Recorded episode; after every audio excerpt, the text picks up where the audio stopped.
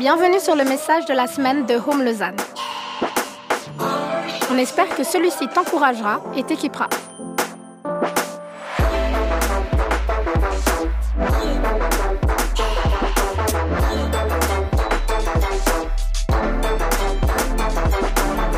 Pour plus d'informations sur notre Église, n'hésite pas à visiter notre site internet sur www.eglisehome.com.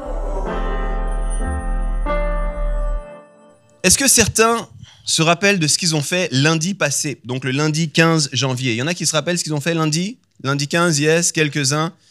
Le temps file, hein, des fois on ne sait même plus qu'est-ce que c'était lundi, quoi, comment, qu'est-ce qui se passe. Je ne sais pas si vous le savez, mais le lundi 15 janvier, c'était le troisième lundi de janvier. Et ce lundi, on l'appelle aussi des fois le Blue Monday. Est-ce qu'il y en a qui ont entendu parler du Blue Monday? Quelques-uns, à moitié, ok. Le Blue Monday, c'est considéré en fait comme la journée la plus déprimante de l'année. Et cette idée, elle a été développée en fait par, par un psychologue en particulier qui a pris en compte différents éléments. Et il s'est rendu compte, en tout cas, c'est pas unanimement accepté, mais il s'est rendu compte que c'est un lundi qui, pour différentes raisons, est particulièrement difficile pour beaucoup de gens. C'est un lundi où beaucoup des statistiques pénibles, en fait, semblent prendre l'ascenseur. Et une des choses, un des facteurs qui est là, c'est que c'est un lundi où beaucoup de gens se sentent profondément seuls. On le sait souvent, puis on en parle souvent pendant la période des fêtes. Mais en fait, il y a aussi un contre-coup environ trois semaines après la nouvelle année. Euh, les nouvelles résolutions que tu as prises, qui sont difficiles à suivre. Euh, peut-être tu as eu toute ta famille pendant les fêtes, mais en ce moment, la famille, elle est repartie, puis d'un coup, tu accuses le coup que, en fait, je suis pas si entouré que ça. Euh, peut-être qu'au travail, tu, tu pars avec plein de motivation, puis en fait, c'est difficile. Et on se sent particulièrement seul, apparemment. Et, et du coup, c'est comme un lundi difficile. Et je vous parle de ça parce que on est dans une série qui s'intitule Focus et on veut dans cette série nous concentrer afin de développer des vies qui sont marquées par les rythmes de la grâce. Et on veut réfléchir dans cette série comment est-ce qu'on peut devenir un peu plus comme Jésus, comment est-ce qu'on peut voir Jésus être formé et, grandir en nous? Et ce matin, avec vous, j'ai envie de parler des liens que nous tissons. J'ai envie de parler du défi de la solitude, mais plus particulièrement de comment l'Église est censée être quelque chose qui combat et qui nous propose une alternative face à cette solitude. La solitude, au passage, c'est aussi une des épidémies, une des crises qui frappent notre monde actuellement. Alors on peut parler d'église, moi j'appelle ça aussi des fois des communautés spirituelles, comment développer des, des, communautés spirituelles? Ou alors le terme que je préfère et puis que je vais expliquer un tout petit peu, c'est comment développer des minorités créatives. Et c'est le titre de mon message, comment développer des minorités créatives. Je ne sais pas vraiment l'idée que tu as de l'Église, puis je prêche assez régulièrement sur ça parce que c'est peut-être des formations professionnelles, mais en tant que pasteur, on me demande souvent c'est quoi l'Église finalement? Et plus j'avance, plus je me rends compte qu'il y, a beaucoup de choses à dire. Mais je crois qu'une des choses au cœur de l'Église, c'est une notion de relation. Puis on va, on va en parler ensemble ce matin. Mais pour ça, j'ai envie de montrer un des shifts qui s'est passé ces dernières années, très rapidement, et comment ça a fait évoluer le défi des relations. Puis pour ça, je vais euh, citer maintenant Sherry Turkle, qui est psychologue euh, social au MIT. Et puis, euh, c'est vraiment une experte sur comment la, comment la technologie a influencé notamment nos relations. Puis elle dit la chose suivante, écoutez bien. Nous sommes souvent seuls et pourtant effrayés par l'intimité. Les connexions numériques peuvent offrir l'illusion de la camaraderie sans les exigences de l'amitié. Notre vie en réseau nous permet de nous cacher les uns des autres, même si nous désirons réellement être attachés pourtant les uns aux autres. Nous préférons texter plutôt que parler.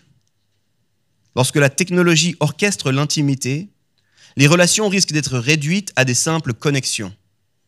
Et après cela, la connexion facile est redéfinie comme l'intimité. En d'autres termes, les cyber-intimités glissent vers les cyber-solitudes. Ça, c'est un peu ce qu'on est en train de voir. Et si vous vous intéressez aux, jeunes générations, c'est un des enjeux des jeunes générations. Quelque chose de merveilleux que la technologie et en même temps les risques, notamment au niveau relationnel. je crois qu'à l'Église, on veut vivre autre chose. Mais on est aussi impacté par ça. Et à l'Église, on croit à l'importance des relations profondes. Et si on le dit, puis si on le fait, ce n'est pas simplement un argument contre un problème de société. C'est en fait quelque chose qu'on voit profondément dans la parole de Dieu. Puis alors on va aller euh, tout de suite dans le livre des actes, vous pouvez déjà vous préparer, mais avant ça, j'ai posé encore une question, on est au début du service. Est-ce qu'il y en a qui ont vu la série de Chosen? Chosen? Ouais, ok. Ça fait un petit peu, euh, ça, c'est un petit peu la fierté, le fleuron du christianisme actuellement. Je sais pas si tu es disciple de Jésus et t'as pas vu de Chosen, c'est un petit peu comment Il faut te mettre à la page là. C'est le truc qu'on est fier de partager un petit peu. The Chosen, pour ceux qui ne connaissent pas, ça, suit particulièrement Jésus puis la vie de ses disciples. Et je pense qu'une des forces, il y a plein de choses qui sont très très belles dans cette série, je vous, encourage de la regarder. Mais une des forces, c'est qu'on on réalise peut-être un peu mieux que quand on lit directement la Bible, parce qu'il y a trop de poussière euh, d'historiques judéo-chrétiens euh, parmi nous. On voit le, le défi que c'était pour les disciples d'être ensemble. On voit à quel point les disciples avaient de la peine à être ensemble. Puis des fois, nous, on pense, c'est- on pense Jésus et ses douze disciples et on pense Blanche-Neige et les sept nains. Puis on pense les douze disciples, c'était eh oh, eh oh, on va sauver le monde. Non, pas du tout. C'était compliqué pour eux d'être ensemble. Ils n'étaient pas d'accord d'être ensemble. Ils étaient en train de se disputer. Ils étaient très, très différents. Laisse-moi te citer deux trois, deux, trois noms des disciples et puis te montrer ça. Et si tu as vu The Chosen, ça va sans doute te rappeler certaines choses. Les, les quatre premiers disciples qu'on entend dans la Bible régulièrement, dans deux des évangiles en tout cas, c'est Simon, André, qui sont frères, et Jacques et Jean. Puis c'est souvent en même temps qu'on nous parle de Jésus qui vient les chercher. Et eux, ils étaient sur des barques en train de pêcher. Mais ce que ça nous dit en fait, c'est qu'ils avaient suivi l'éducation classique judaïque euh, de l'époque. Ils étaient donc euh, des bonnes personnes qui respectaient, ils avaient le travail du papa, et puis ils continuaient simplement. Ça, c'est bon. Mais du coup, ça veut dire que c'est un petit peu les... les- c'est dur comme je vais le dire, mais c'est un petit peu les, chrétiens culturels aujourd'hui. Tu vois, c'est ils connaissent la Bible, ils vont à l'église le dimanche, puis après ils continuent leur quotidien tranquillement. Puis ça, c'est eux, c'est ces quatre. Puis un peu plus loin, on voit qu'il y a un gars qui s'appelle Matthieu qui va se mettre à suivre Jésus. Puis Matthieu, c'était un peu un problème parce que Matthieu, il est collecteur d'impôts. Et ça veut dire que c'était un juif qui collabore avec les ennemis. Dans le contexte, c'était les Romains. Et du coup, ça, ça dérange un peu, tu vois, parce que en plus de ça, très souvent, alors de nouveau, c'est perdu dans la traduction, mais en fait, on nous disait que euh, Matthieu était euh, traîné avec les collecteurs d'impôts et les gens de mauvaise vie. Et en fait, ce que ça signifie, ça, c'est qu'il traîne avec des gens qui ne respectent pas le cadre. Ils ne respectent pas le cadre juif, ils ne respectent pas les traditions juives, ils ne respectent pas. Donc là, il ça clash un peu. Non seulement ils, ils travaillent, ils collaborent avec l'ennemi, mais en plus de ça, ils ne respectent pas l'enseignement. C'est un petit peu, tu vois, c'est un peu la personne de mauvaise vie qui va à l'église que à Noël. Pas sérieux celui-là. Après arrive Simon le Zélote. Et Simon le Zélote, nous on lit ça comme ça, on dit ok, Simon le Zélote, mais quand on dit Zélote, le Zélote, ça, ça veut dire qu'il faisait partie d'une secte juive qui avait pour but de détruire par la violence l'Empire romain.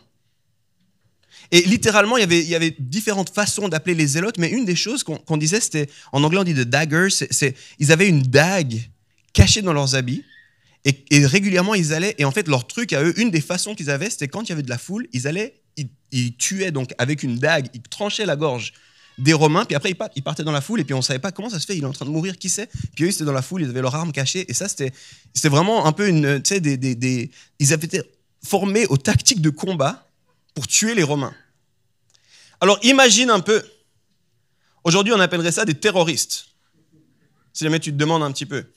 Imagine un peu, on a deux personnes, deux, quatre personnes qui suivent calmement, arrive un gars qui est pas super super, de mauvaise vie, bon, s'assoit mais laisse deux chaises entre toi et moi.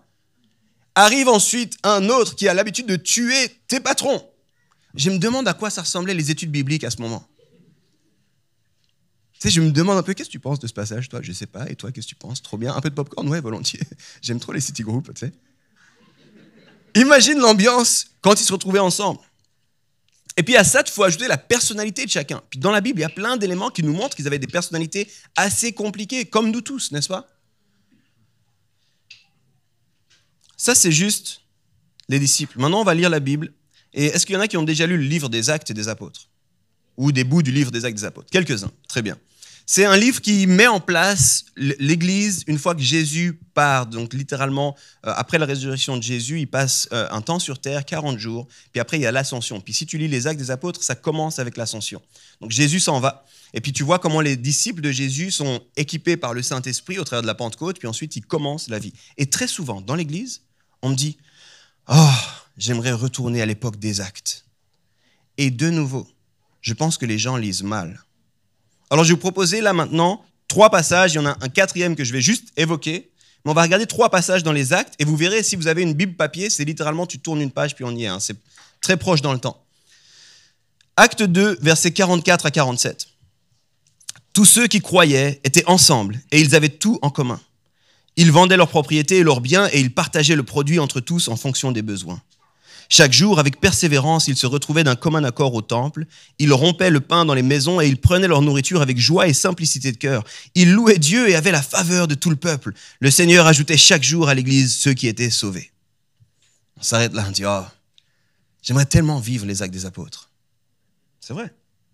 On continue, on tourne une page, acte 4, versets 32 à 37. La foule de ceux qui avaient cru n'était qu'un cœur et qu'une âme. Personne ne disait que ses biens lui appartenaient en propre, mais ils mettaient tout en commun. Avec beaucoup de puissance, les apôtres rendaient témoignage de la résurrection du Seigneur Jésus, et une grande grâce reposait sur eux tous. Il n'y avait aucun nécessiteux parmi eux. Tous ceux qui possédaient des champs ou des maisons les vendaient, apportaient le prix de ce qu'ils avaient vendu et le déposaient aux pieds des apôtres, et l'on faisait des distributions à chacun en fonction de ses besoins. Joseph, celui que les apôtres surnommaient Barnabas, ce qui signifie fils de l'encouragement, un lévite originaire de Chypre, vendit un champ qu'il possédait, apporta l'argent et le déposa aux pieds des apôtres. Tu lis ça et de nouveau, oh, j'aimerais tellement vivre l'église des actes des apôtres. Puis tu tournes une page, puis tu tombes sur cette histoire surprenante. Acte 5, versets 1 à 6. Cependant, un homme appelé Ananias, c'est mal quand dans la Bible c'est écrit cependant. Juste après un moment comme ça, d'accord? Juste euh, te prévenir. Si tu connais pas les actes, te prévenir. Cependant, un homme appelé Ananias, avec Saphira, sa femme, vendit une propriété et garda une partie du prix en accord avec sa femme. Il apporta le reste et le déposa aux pieds des apôtres. Pierre lui dit, Ananias, pourquoi Satan a-t-il rempli ton cœur au point que tu aies menti au Saint-Esprit et gardé une partie du prix du champ? S'il n'avait pas été vendu, ne te, restait-il pas? Et après l'avoir vendu, n'avais-tu pas le droit de disposer du prix? Comment as-tu pu former dans ton cœur un projet pareil? Ce n'est pas qu'à des hommes que tu as menti, mais à Dieu. Quand Ananias entendit ces paroles, il tomba et expira. Une grande crainte s'empara de tous ceux qui l'apprirent. Les jeunes gens se levèrent pour envelopper le corps, puis l'emportèrent pour l'enterrer. Ah, j'aimerais tellement vivre l'église des actes des apôtres, où Dieu nous tue quand on ment au milieu de l'assemblée. C'est trop bien, purée. Pourquoi il fait plus ça? Hein? On veut toujours lire l'église, vous êtes sûr? Puis si tu lis le chapitre d'après, incroyable! Alors qu'on vient de lire, personne n'avait des besoins, tout le monde était content, tu lis le chapitre d'après, là on va pas le lire pour une question de temps, mais tu verras pour la première fois dans cette même église, où tout était apparemment si bien, tu vas voir qu'à cause de leur origine, des gens vont être complètement mis à part et abandonnés. Et tu vas voir que les apôtres vont devoir dire, les amis, c'est pas possible qu'on continue comme ça. C'est littéralement des formes de xénophobie ou de racisme en fonction de comment tu le lis. Dans la même église. Vous êtes sûr que vous voulez vivre l'église des actes des apôtres? Moi, j'ai envie de vous dire, elle ressemble énormément à l'église qu'on vit. Il y a des moments magnifiques, il y a des moments de percée, il y a des moments glorieux, puis il y a des moments on a honte. On a honte d'être au milieu de ça. Bienvenue à l'église. Pour ceux qui ne connaissaient pas l'église, ça fait plaisir. J'espère que vous allez bien. Mais je crois que la Bible est beaucoup plus honnête que nous, les amis. Elle n'a pas peur de nous montrer, en fait, que, tu sais quoi, même parmi tous ces miracles et toutes ces bonnes choses, il y avait aussi des enjeux, il y avait aussi des défis, il y avait aussi des désaccords. Si tu me dis que tu n'aimes pas tout le monde à l'église, j'ai envie de te dire, ben, sans doute que Simon n'aimait pas tout le monde à l'église. Hein. Sans doute que Jacques non plus n'aimait pas tout le monde à l'église. Bienvenue au club, en fait. Je ne sais pas quelle page de la Bible tu as lu pour penser que tu devais aimer tout le monde à l'église, puis t'entendre avec tout le monde à l'église. C'est un enjeu de se tenir ensemble. C'est un enjeu d'être ensemble. C'est mon premier point et sans doute le seul point que je vais longuement détailler ce matin. La communauté se vit dans la tension entre l'idéal et la réalité. La communauté se vit toujours dans la tension entre l'idéal et la réalité. Il y a un idéal qu'on aimerait. Ou quand j'arrive, je comprends tout le monde, je suis d'accord avec tout le monde, je pense comme tout le monde, je vote comme tout le monde, j'ai le même argent que tout le monde. Et puis après, il y a la réalité, où je ne comprends pas comment c'est possible que lui soit dans la même église que moi. Comment c'est possible qu'il prie le même Dieu que moi? Est-ce que vraiment il pense les mêmes choses que moi? On est dans ce défi entre idéalisme et réalisme. Et des fois, on a romantisé, fantasmé l'idée d'un groupe d'individus où tout le monde est d'accord, s'entend, rit aux mêmes blagues, partage tout. Mais même dans la Bible, on vient de le lire, ce n'était pas le cas. Et la réalité compliquée, éprouvante, sordide, ça commence par moi, en fait. Moi qui dois, des fois, dois m'excuser de mon comportement, de mes pensées, de ma manière de faire. Parce qu'on est très rapide à montrer ce qui ne va pas chez le voisin. Et si tu pointes le doigt vers ton voisin, sache que sans doute un de tes voisins pointe le doigt vers toi. La vie en communauté, les amis, c'est pas c'est pas la vie rêvée de moi et mes potes. C'est pas moi qui choisis ma team, puis on est tous d'accord tout le temps. C'est pas du tout ce que Jésus nous montre. La vie en communauté, c'est le choix d'embrasser et d'aimer chaque personne que Dieu va inviter. Et c'est ça qu'on voit dans The Chosen. Si tu veux suivre Jésus, c'est pas de problème, mais tu vas le suivre avec tous les autres qui le suivent. Puis si t'es pas d'accord, ça semble pas trop le déranger lui. Alors, faut y aller. Puis c'est pour ça que des fois, tu, tu vois qu'ils bataillent, puis ils se regardent, et puis machin. Il y a un passage que j'aime tellement où ils se disputent, mais c'est tellement bon. Il y a deux frères qui utilisent leur maman pour aller demander à Jésus d'avoir la meilleure place. Et puis les autres apprennent ça, puis on nous dit littéralement les dix autres apprennent ça, puis ils sont en colère. Moi, j'aimerais trop voir ce moment, tu sais. Jésus dit, on va tous manger, les gars. Et tu vois les deux qui arrivent. Puis les dix autres, salaud, va. Partagez le pain. Ouais, c'est ça, ouais, c'est ça. Vous êtes content, t'as pêché un petit peu. Ouais, pas, pas pour tous, j'ai pêché pour dix aujourd'hui. Tu sais, j'imagine ça devait être un peu tendu, tu vois, ce genre de moment. La communauté, c'est le défi et le choix intense, et loin d'être évident de cheminer avec d'autres parce que il faut réaliser une chose, les amis. Indépendamment de ce que tu as vécu et de ce que tu penses de la communauté, suivre Jésus ne se fait jamais seul. Et c'est impossible de lire la Bible et de conclure, bon, tu sais quoi, Jésus et moi, c'est bon. Même dans l'invitation des disciples, je trouve ça fascinant. C'est peut-être un détail pour toi, mais les premiers disciples qu'il appelle, il les appelle jamais seuls. À par la suite, on va le voir qu'il prend certaines personnes, qu'il invite cette personne seule, mais au début, il invite que des gens à deux. Et je dis ça parce qu'il y a une étude qui a été faite par un groupe qui s'appelle Barna aux États-Unis. Et euh, dans cette étude, il était révélé, c'était un peu une question de comment est-ce que vous travaillez, ou quelle est votre méthode préférée pour grandir en tant que disciple. il y avait différents choix, tu sais, c'est une étude, une étude statistique. Le choix qui a été le plus utilisé, tu sais, c'était quoi? On my own, par moi-même.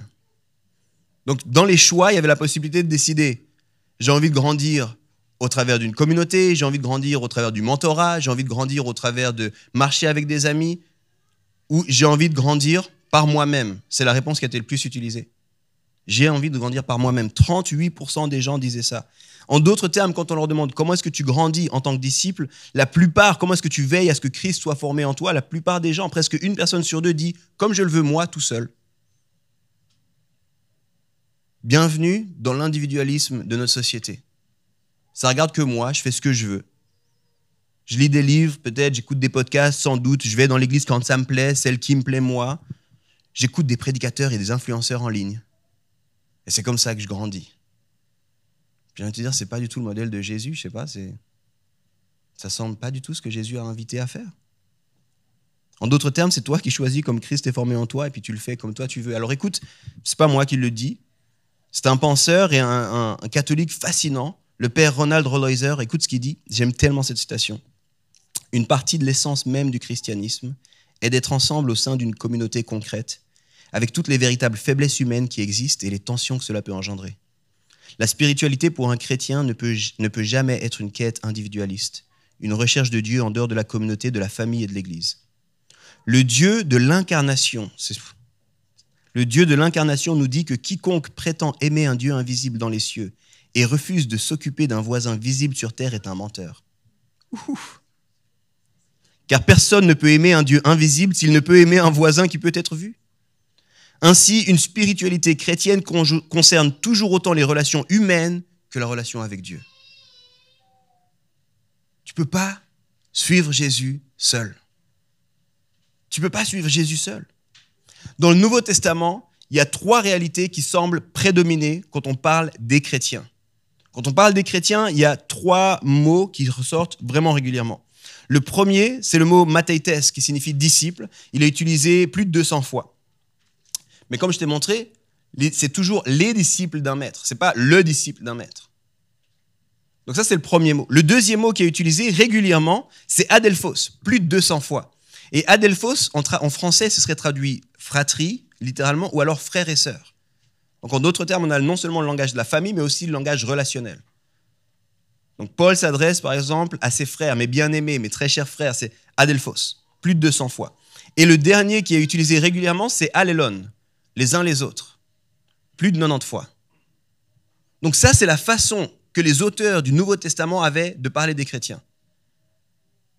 Ça semble jamais être moi seul avec mon podcast préféré. Moi seul avec ma newsletter préférée. Moi seul avec mon plan de lecture biblique. Non, il y avait toujours d'autres personnes. C'est comme si c'était toujours, ça se faisait toujours en communauté. Et c'est pour ça qu'on le dit ici, on veut être non pas un chouette lieu, on veut être une famille. Avec les joies, les réussites, le plaisir de la famille, mais aussi les enjeux de la famille. Et si vous êtes dans une famille, vous l'êtes d'office avec tous les autres membres de la famille. Qui ici n'a pas un oncle un peu bizarre? On a tous un oncle ou une tante un peu bizarre. Mais c'est pas parce qu'il est bizarre, qu'il pense différemment que toi, qu'il vote différemment que toi, qu'il n'est pas de ta famille. C'est ta famille, pour le meilleur et pour le pire. Mais ça, c'est une compréhension, c'est le type de relation qu'on doit développer à l'Église. C'est mon Église, c'est mes gens, indépendamment de ce que je crois, de ce qu'ils croient, de tout ça, c'est mes gens. Je pense particulièrement à, certaines familles qui m'ont beaucoup impacté autour de nous. On, connaît des gens qui sont familles d'accueil, donc ils ont accueilli des gens qui ne sont des enfants, pardon, qui ne sont pas des enfants biologiques. Si vous comprenez le principe, c'est ça s'approche de l'adoption, mais c'est un concept et un cadre juridique différent en Suisse. Donc on a des amis qui sont familles d'accueil. Et ce qu'il y a d'intéressant, c'est qu'on a des familles qui ont plusieurs enfants en tant que famille d'accueil, et ces enfants ne sont pas liés biologiquement. Puis pour nous, c'est fascinant de voir un peu comment ils grandissent, parce que nous, on a aussi une grande famille. Pour ceux qui ne nous connaissent pas, j'ai quatre enfants avec mon épouse Janet. On a quatre enfants, c'était un travail du quotidien. Euh, priez pour nous. Et, euh, et on trouve fascinant, on voit ces familles aussi qui, accueillent des enfants, qui s'accompagnent. Et en fait, quand un enfant arrive, même à trois ans, même à quatre ans, il est comme plugué. Puis petit à petit, il commence à réaliser, en fait, j'ai une famille. Puis cette famille, ça n'a rien à voir avec mes liens biologiques, mais, mais je vais les aimer. Et on voit des gens qui commencent à tisser des liens de fratrie, alors qu'ils n'ont pas un sang partagé, ils n'ont pas une ADN partagée, mais tu les vois et ensuite tu les vois jouer. Et quand tu les entends eux parler, ils parlent frères et sœurs. C'est fascinant à voir ça. Parce qu'on pourrait vivre ça dans l'Église, plutôt que de prétendre frères et sœurs. De vivre frères et sœurs. En fait, c'est mon frère et ma sœur. Pourquoi? Parce qu'on suit Jésus. Il est vraiment différent de toi, je sais. Si on le suit assez longtemps, peut-être qu'on va s'approcher, lui et moi, mais c'est Jésus qui va nous transformer. Mais apparemment, il va nous transformer alors qu'on marche ensemble. Dieu nous a adoptés dans sa famille. Si Dieu est ton père, par définition, tous les autres qui appellent Dieu leur père sont tes frères et sœurs. C'est aussi simple et basique que ça. Et je peux te le dire, et ceux qui sont ici, des, habitués, le savent, plusieurs fois, je, je m'excuse à cause de ce qui se passe et ce qui s'est passé dans l'Église. Je m'excuse parce que j'ai honte, mais je ne peux pas me détacher. C'est l'Église. Je ne suis pas d'accord avec eux, il y a des erreurs, il y a des choses à, combattre, il y a des choses à, déclarer, il y, a, des excuses à formuler, mais c'est l'Église. C'est dur d'accepter ça dans une société surindividualiste. Hein où chacun veut être spirituel à sa façon, sans devoir rendre des comptes à personne, sans devoir s'attacher à personne. C'est compliqué d'entendre ça, je sais. Mais ce matin, j'aimerais vraiment qu'on comprenne le cœur de Dieu pour l'Église, et alors qu'on veut être focus, qu'on comprenne l'importance de développer des minorités créatives. Si jamais pour ceux qui sont curieux, le terme minorité créative, on a fait toute une série, elle est disponible en ligne, vous pouvez aller l'écouter, vous pouvez aller revoir un petit peu tout ça, on développe en profondeur cette notion de minorités créatives comme Église. Mais j'aimerais maintenant très concrètement voir avec vous trois pratiques pour développer des minorités créatives. Puis pour ceux qui étaient là euh, il y a deux semaines, quand on a commencé cette série, je vous encourage vraiment à considérer est-ce que je peux mettre en place certaines de ces pratiques dans cette nouvelle année. Mais pour ça, je vais juste redonner une définition de la minorité créative. Je n'aurai pas le temps d'aller en détail de ce que ça signifie. C'est John Tyson ici, qui est pasteur à New York, qui le définit ainsi. J'aime tellement que ça ne sera rien de refaire une autre formulation. J'ai lu la vol avec amour, merci John. Il dit la chose suivante, une minorité créative, c'est une communauté de chrétiens qui entretiennent un réseau de relations fortes et loyales. Alors pose-toi la question, est-ce que j'ai des chrétiens avec qui j'entretiens des relations fortes et loyales? Ils forment alors un groupe de gens fidèles à Dieu qui pratiquent le style de vie de Jésus afin de participer à la restauration et au renouveau dans le monde. Bienvenue à l'Église. C'est censé être ça l'Église. En d'autres termes, je sais, ça va surprendre du monde. Ça va extrêmement plus loin que une heure et demie le dimanche dans un lieu commun. Si tu veux vivre ça, ça va coûter beaucoup plus qu'une heure et demie par semaine. Alors, quelques pratiques. Et je veux vraiment être très concret, très basique. Ma première pratique, c'est tisse des liens avec des gens de la communauté au-delà des cultes et des programmes. Décide de tisser des liens avec des gens de la communauté au-delà des cultes et des programmes. J'ai entendu une histoire fascinante d'un couple euh, qui était dans la quarantaine, qui n'avait pas d'enfant, et qui était dans une église, une église amie euh, à nous ici, qui est de la région de Sacramento. Et euh, en fait, ce couple avait pris une résolution. Ils avaient dit, tu sais quoi, chérie, on a le temps.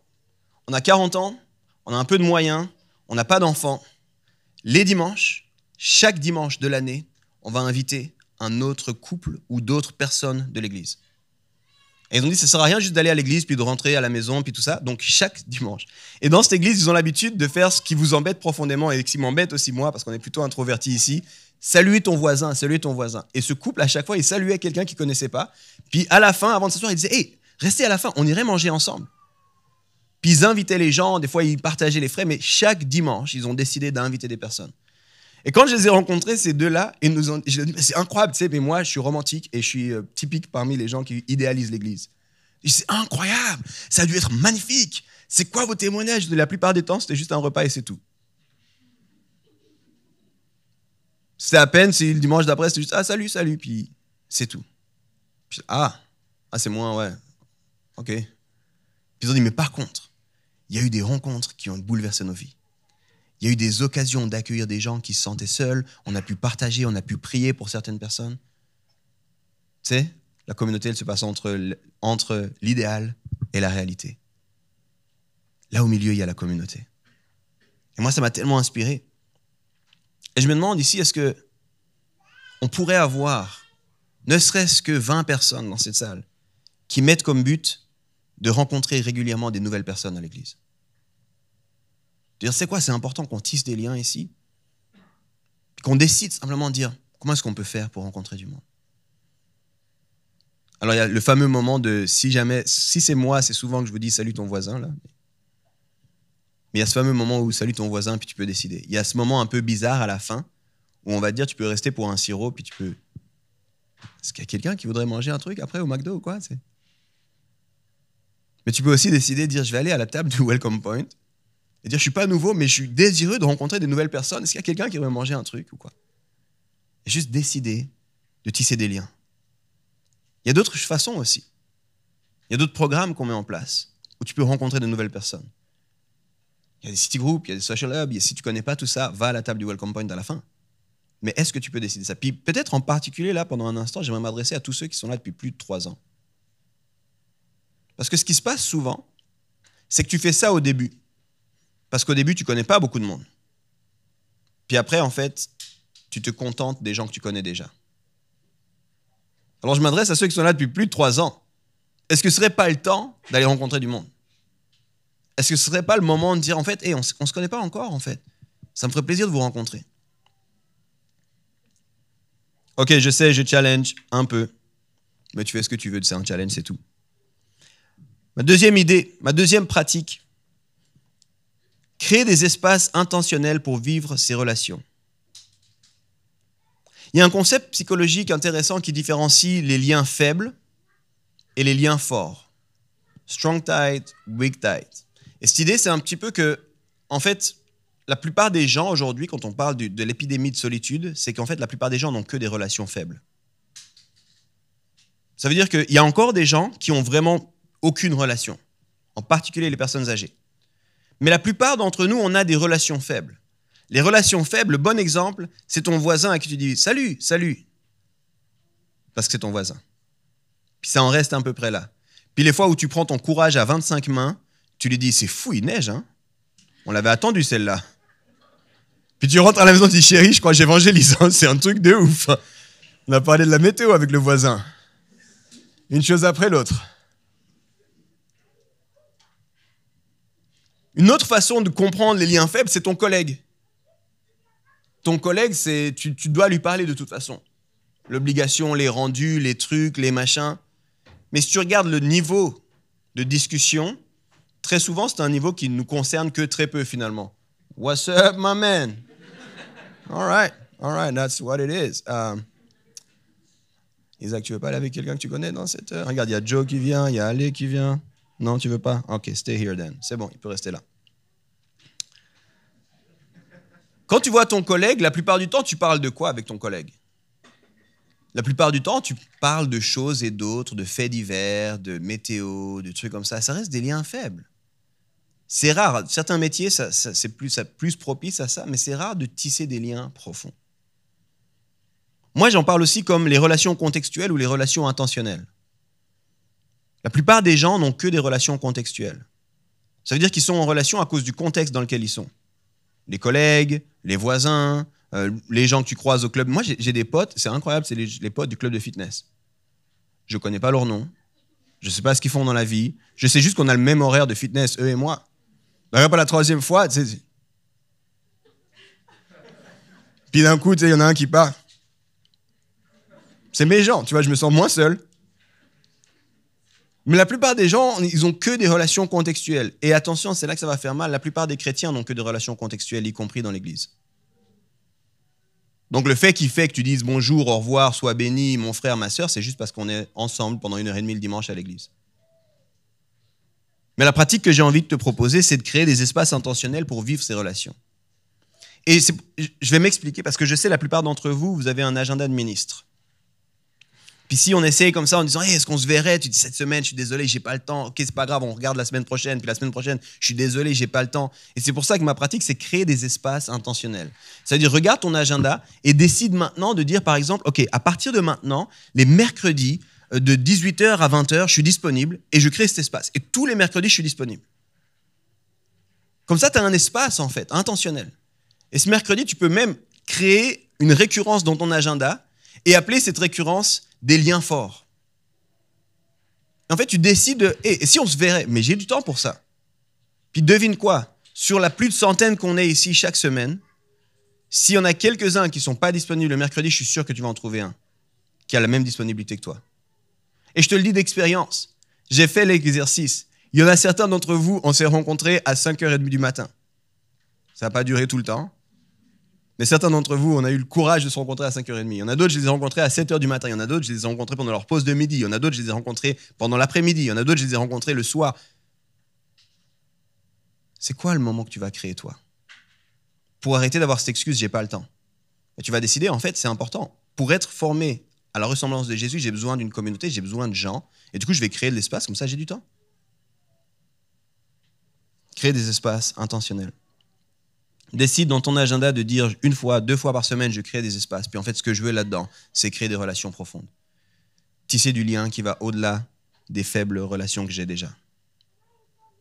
Et puis, mon dernier point, le plus important et le plus défiant. Alors, je commence en disant de façon saine et raisonnable, décide de t'engager. De façon saine et raisonnable. Zako, man, on fait quoi? Tu veux redescendre? Alors arrête de jouer avec ta patte, s'il te plaît. D'accord? Arrête de jouer avec ta patte. Tu veux venir dans mes bras?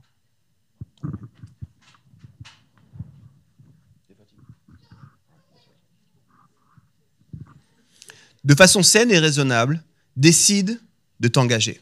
On est dans une société qui a peur de l'engagement. On est dans une génération qui veut toujours avoir le choix, garder le choix. On veut toujours avoir une porte ouverte. Et il y a une tension fascinante c'est que d'un côté, on a, on a soif, puis on a le désir d'avoir une vraie appartenance avec d'autres personnes, puis d'un autre côté, on a, on a peur. On a peur parce qu'on veut garder nos options ouvertes. On a peur que si je m'engage trop, j'aurai plus le temps parce que je me suis déjà engagé de ce côté-là, et puis du coup, il y a cette tension qui est là. Puis ça se voit aussi dans les relations, et notamment dans les relations amoureuses. Il y a un concept fascinant que j'ai découvert quand j'étais animateur socioculturel, je ne connaissais pas ça. Quand j'étais plus jeune, c'est terrible de dire ça, hein. un coup de vieux. Quand j'étais plus jeune, tu avais des amis, et puis parmi tes amis, il y avait des amis spéciaux. Et ça, c'était ma copine. Et plus tard, j'ai commencé à travailler dans le socioculturel et j'ai appris que les gens avaient des flirts. Je me disais, c'est quoi des flirts? Puis ils disaient, bah, tu vois, c'est un peu. On est un peu ensemble sans être ensemble. Et, et dans ma tête, je ne comprenais pas. Il y avait vraiment des connexions qui ne se faisaient pas. Je disais, comment c'est possible? Et puis il disait, ben, c'est comme ça, c'est un petit peu, on est des amis plus, tu vois. Je disais, mais, ça veut dire quoi? Et les gens m'ont expliqué, puis en fait, je me mais pourquoi vous faites ça? Vous n'avez pas envie de vous mettre avec quelqu'un? Ouais, mais tu vois, si jamais il y a quelqu'un d'autre ou quoi, puis faut pas qu'on soit trop sérieux. Faut... Et franchement, souvent, c'était, il faut garder des options. Il faut garder des options, mais on s'aime bien, mais on garde des options. Et je me disais, mais quelle horreur Le problème, c'est que même si tu l'appelles pas comme ça, puis dans l'église, tu vas jamais le dire comme ça, on est des fois un petit peu comme ça. On n'ose pas aller à fond dans les relations, on n'ose pas se donner dans les relations, on n'ose pas s'engager dans les relations, parce qu'en fait, on veut garder des options ouvertes. Un des autres problèmes, c'est qu'aussi, on approche souvent, moi le premier, les relations avec une pensée consumériste. On se dit, si j'engage du temps avec cette personne, qu'est-ce que ça va m'apporter à moi? Si j'engage du temps avec cette personne, est-ce que est-ce qu'on est assez proche? Est-ce qu'on a des goûts assez similaires? Est-ce que je vais pas m'ennuyer? Imagine s'il n'a pas les mêmes playlists que moi sur Spotify. Tu sais. De quoi on va parler? Je ne saurais plus quoi dire. Et du coup, on n'ose plus vraiment tisser du lien parce qu'on approche avec une pensée consumériste. Est-ce qu'on va s'entendre que alors on y va, mais tant que ça ne nous coûte pas trop, tant que ça ne nous dérange pas trop, jusqu'à ce qu'on trouve mieux ailleurs. Et du coup, on s'engage jamais véritablement. Vous savez, je vous aime fort là, j'aime tout le monde. Mais il y a des gens qui appellent Home leur église parce qu'ils viennent une fois par mois, puis ils écoutent le podcast, puis ils nous suivent sur Instagram. Puis j'ai envie de te dire, j'ai aucun problème avec ces trois choses, mais ça ne fait pas de toi notre église en fait. Ça suffit pas en fait. Je sais que je ne suis pas à l'unanimité là-dessus, mais je ne crois pas à l'église en ligne en fait. Je crois que l'église, c'est des gens qui passent du temps ensemble. Je crois que la technologie peut être un bel outil pour nous aider. On fait plein de choses qu'on met à disposition en ligne pour aider, mais ça remplacera jamais. Puis les gens qui me disent ça, je, provoque toujours un peu, je suis un peu provoquant comme ça. Je leur dis, est-ce que tu aimerais être marié en ligne? Tu sais, c'est le fun, quand tu veux, tu te connectes. Puis si l'autre est aussi connecté, on peut passer peut-être le repas, puis on discute ensemble. Mais tu sais, ça ne coûte pas trop si l'autre n'a pas vraiment de discussion ou quoi, je coupe. Puis si je veux regarder un film ensemble, tu sais, maintenant il y a les trucs des watch group et compagnie, je, je mets on regarde ensemble un film, on n'est pas côte à côte et ça. Qui veut une relation comme ça? La plupart des gens disent non. Je dis mais pourquoi tu approches l'Église comme ça? L'Église est censée être des relations d'alliance. On fait pas une alliance par Internet. On a besoin d'être dans la vraie vie en fait. On a besoin de se voir. On a besoin de s'engager. Puis est-ce que ça coûte l'engagement? Bon sang, oui que ça coûte? Ça coûte énormément. Puis il y a des saisons où ça coûte encore plus que d'autres. Demande à tous les gens qui viennent de leurs enfants derrière combien ça leur coûte à eux? De préparer les enfants, de venir, d'être perturbés, de dire pardon, désolé, ouais, je suis désolé, pardon, désolé, tais-toi, je t'aime fort, tais-toi. Puis après sortir au milieu du culte, et puis j'ai rien entendu, je devrais écouter. Plein de parents qui me disent en fait, je viens, puis après je dois écouter les messages en ligne parce que c'est impossible avec mon enfant d'écouter. Ça coûte en fait. Dans certaines saisons, ça coûte plus que d'autres. Mais c'est ça les relations d'alliance. Puis je pense qu'on doit décider de nous engager de nouveau. La réalité difficile, c'est qu'on ne peut pas avoir de vraies communautés, de vraies minorités créatives, sans la notion d'engagement. Et aujourd'hui, ça sonne pas vraiment très sexy, tu sais. Mais j'ai réalisé que ça faisait longtemps que je voulais arrêter de sonner sexy. Je veux sonner vrai, en fait. Puis je sais que ça va déranger certaines personnes, mais, c'est ce que je vois dans la Bible, en fait. Il y a un gars qui s'appelle Benoît de Nursie. On l'appelle aussi Saint Benoît. Il est souvent considéré comme le père des mouvements monastiques. Il vivait au 5e siècle en Occident. Et lui, il parlait du vœu de la stabilité. Puis tu sais, à l'ère de la fluidité, à l'ère de l'hypermobilité, à l'ère où tu peux avoir 2 millions de réponses en deux secondes à chaque question sur chaque euh, moteur de recherche, rester sur place, un petit moment, c'est compliqué. La plupart des gens, c'est j'ai un nouveau travail. Ah, trop bien, tu, vas, tu te prévois un peu, tu te projettes, tu parles avec ton grand-père. Tu dis, mais je pense que je fais deux ans, après, je vais changer. Ton grand-père, il comprend pas. De quoi Ouais, mais tu sais, il faut que je garde les options, il faut que je vois, peut-être il y a une autre opportunité. J'ai mis à jour mon LinkedIn, j'ai reçu un message, donc tu vois, je reste ouvert.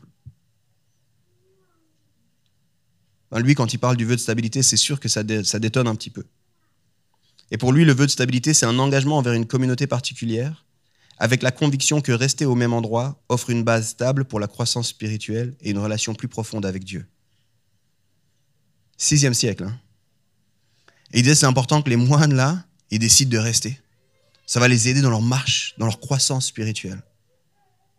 Ça va être une bonne stabilité. Puis au passage, nous, on pense souvent que les monastères, c'était des lieux qui étaient juste des lieux de, refuge, et puis de, on sortait de la société, mais c'était des lieux qui avaient un impact sur la société. Puis il disait, pour qu'on puisse avoir un bon impact, il y a besoin que les gens restent un minimum. Pour lui, la stabilité, c'était une compétence spirituelle. Et j'aime trop comme il l'a défini, il disait, la stabilité, c'est rester en place afin de progresser plus loin.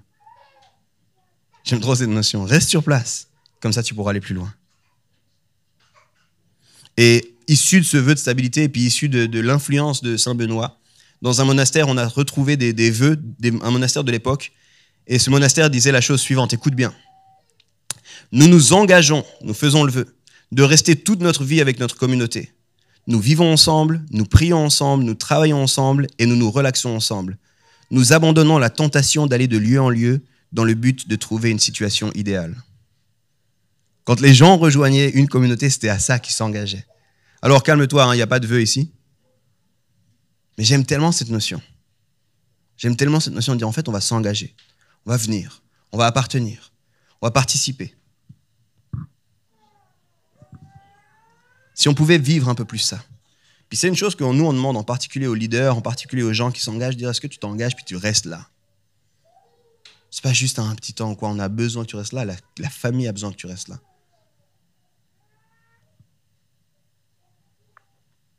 Parce qu'aujourd'hui, on veut toujours garder nos options ouvertes et on veut plus s'engager. Alors, une de mes pratiques, c'est de dire et si cette année, tu décidais de t'engager? Puis je prends un instant pour parler. Je sais qu'il y en a peut-être, vous venez d'autres églises, vous êtes des visiteurs, trop bien. Merci d'être là. Engagez-vous avec votre église. Engagez-vous avec votre église.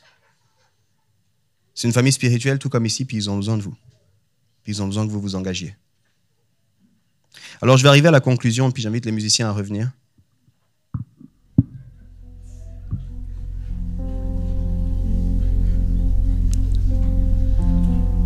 C'est pas bon de vivre l'Église comme une famille Avec les questions, avec les, chagrins, avec la réalité, ce qui se passe dans nos cœurs. Tu vois, dans cette série Focus, on veut aider chacun à mettre le focus sur sa marche de disciple. Ta marche de disciple à toi. Marche en disciple. Mets ta concentration sur Jésus afin d'être avec lui, de lui ressembler et de faire ce qu'il faisait. Puis une des choses qu'il faisait Jésus, c'est qu'il vivait en communauté. Une des choses qu'il faisait Jésus, c'est qu'il décidait d'avoir des liens forts. J'ai envie de te dire, ne, ne continue pas sans avoir des liens forts. Puis, tu sais, en vrai, j'ai rigolé au début sur 6 heures, mais en vrai, j'aimerais vraiment donner un séminaire sur la qualité des relations, sur les types de relations qui existent j'ai envie de te dire, il y a des relations que tu dois pouvoir tisser. Il y a des, gens avec qui tu dois pouvoir te mettre en lien. Et il y a des gens que tu dois pouvoir te mettre en lien dans ton église.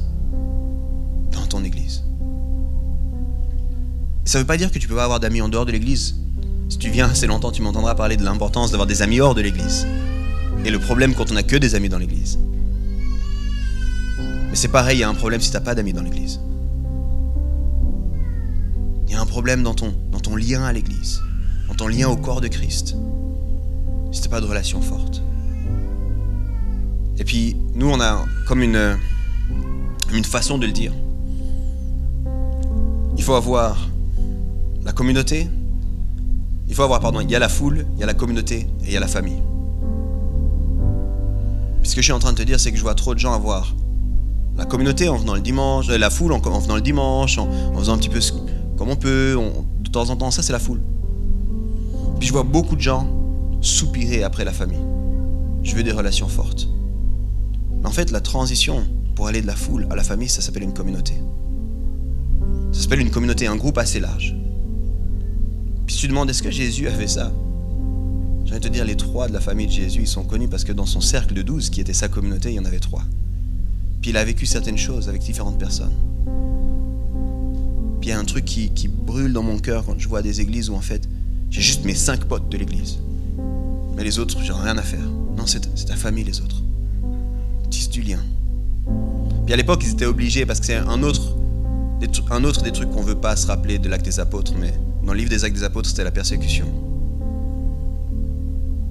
Donc ça veut dire qu'il y avait des fortes chances que si on a un lien fort, toi et moi, tu meurs demain. Alors je ne peux pas me contenter que de ce lien fort. Je veux chérir ce lien fort, mais je veux aussi tisser des liens avec d'autres. Parce qu'au risque où moi je meurs ou toi tu meurs, je veux pas que tu sois seul. Je veux que tu aies d'autres personnes.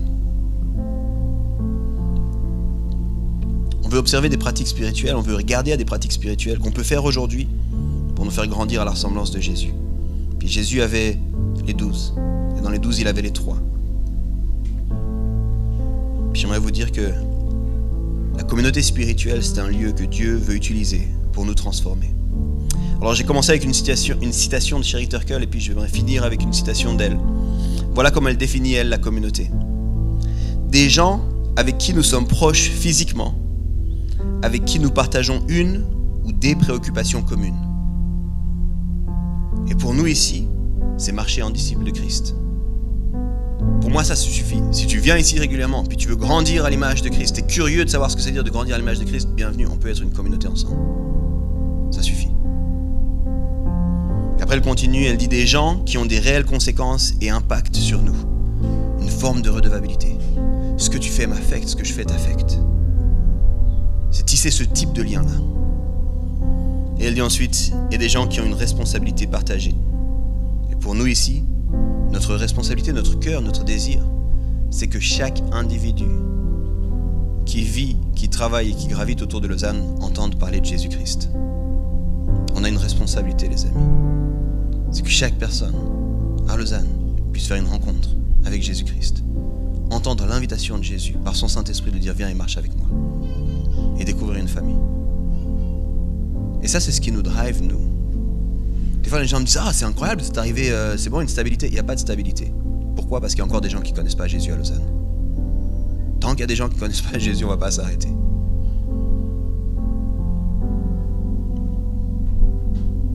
La marche de disciples sans relation profonde, c'est pas une option.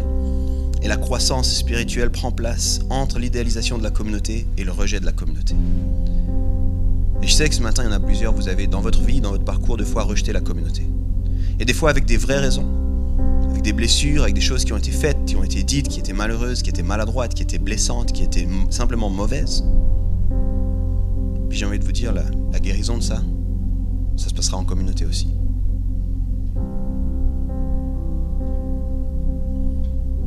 Peut-être que vous le savez, peut-être vous ne savez pas, mais si on a décidé de s'appeler Home, c'est notamment pour ça. Parce qu'une des paraboles, à mon avis la plus belle, nous raconte l'histoire d'un père qui veut que ses enfants rentrent à la maison. Puis nous, on a envie d'être une maison pour toutes les personnes qui n'ont pas de maison, justement. On a envie d'être une famille. On n'a pas envie d'être un service, on n'a pas envie d'être un restaurant. On a envie d'être une famille. Et ça, ça va te coûter à toi quelque chose. Alors j'ai proposé différentes actions concrètes, je vais maintenant simplement prier. Et je te laisse une question. Et je crois que cette question, correspond à tout le monde, elle concerne tout le monde dans cette salle. Qu'est-ce que toi tu vas faire pour vivre, t'engager et développer une minorité créative ici à Home